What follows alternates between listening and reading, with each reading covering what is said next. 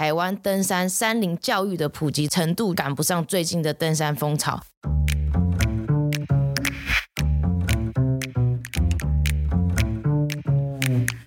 Hello，欢迎来到 Very Real 但不正经的户外平台，这里是户外人说说。Hello，大家好，我是 Alison。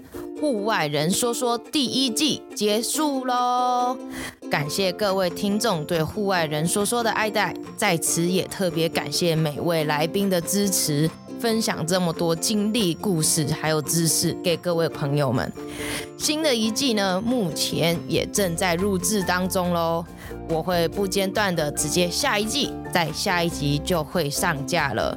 那新的一季内容是什么呢？你们知道 LNT 无痕山林吗？也许我们知道是从山友们互相分享、提醒，垃圾要记得带下山啊，或是在山上不要造成多余的破坏啊等等。也许你知道无痕山林在每年举办的无痕山林路跑活动上面认识的也说不定。但无痕山林 LNT 它有七个原则，你们知道吗？好，就先来聊聊为什么新的一集想要用 LNT 无痕山林为主题好了。起心动念呢，是在今年的九月底，我去上了一堂无痕山林的种子教师训练课程。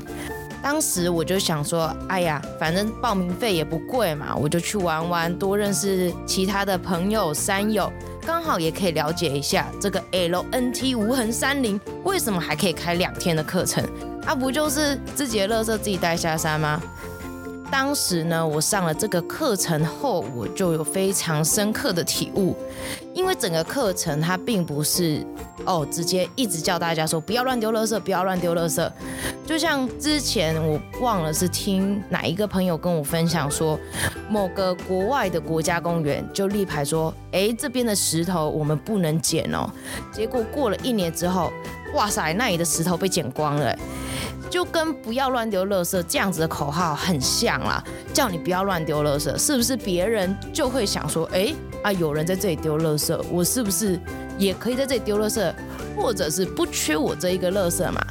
根据美国林务署的研究，百分之九十的民众他对于环境的行为是可以受到教育的影响，或是受到别人的提点而做改善的。并不是说每一个人不愿意去爱戴环境啊，去尊重生态，而是不知道该怎么样子做。那在 LNT 无痕山林这个课程当中，都是用亲身体验的方式，大家互相尊重。分享、倾听为出发点，让我很有印象的是，在课程前还没有开始真正进入课程的时候，老师们就先让我们互相的分享，说出三点。第一点是说出自己在这两天过程中有可能的需要，就例如说，诶，我身体不太好，我可能呃爬山容易喘。那第二个呢，就是可以帮助他人的地方，例如说，诶，我这次带了稍微比较多一点的食物，晚上跟大家分享。第三个呢，就是擅长的地方，我觉得我很擅长使用离线地图。那如果大家对于离线地图 GPS 如何使用，都可以询问我。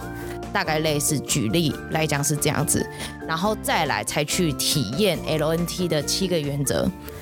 中文啊是台湾人票选出来的，它英文叫做 Leave No Trace，主要的意思就是不要留痕迹，并不局限在山林里面，是涵盖所有的户外活动，还有对于当地环境啊、土地上的尊重，并减少破坏。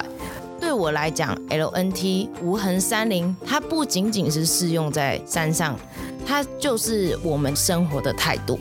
这七大原则我就不在这边阐述了，因为这就是我们接下来 Podcast 新的一季的主题啦。因为那时候我就一直在想说，我要为 LNT 做一个 Podcast，可是这七个主题实在太过生硬，也不可能说每一个人都去参加这样子的课程吧。那我如何运用这样子的能力去分享我当初体验的那种感受给大家？所以呢，新的一季我就是以 LNT 无痕山林为主题，预计七个原则有七集，每集都是用一个原则去制作。一个主题呢，我会邀请相对应的来宾，用活泼轻松的聊天方式来诠释无痕森林这么硬邦邦、生硬的规章。所以新的一集就敬请期待吧。这七位来宾是谁呢？那如果你对户外人说说 Podcast 有任何的建议，都可以在 Facebook 跟 IG 上面私讯我哦。也邀请大家在各大 Podcast App 上追踪我们，然后按下五颗星。那我们就下集见吧！我是 Alison 美少女，拜拜。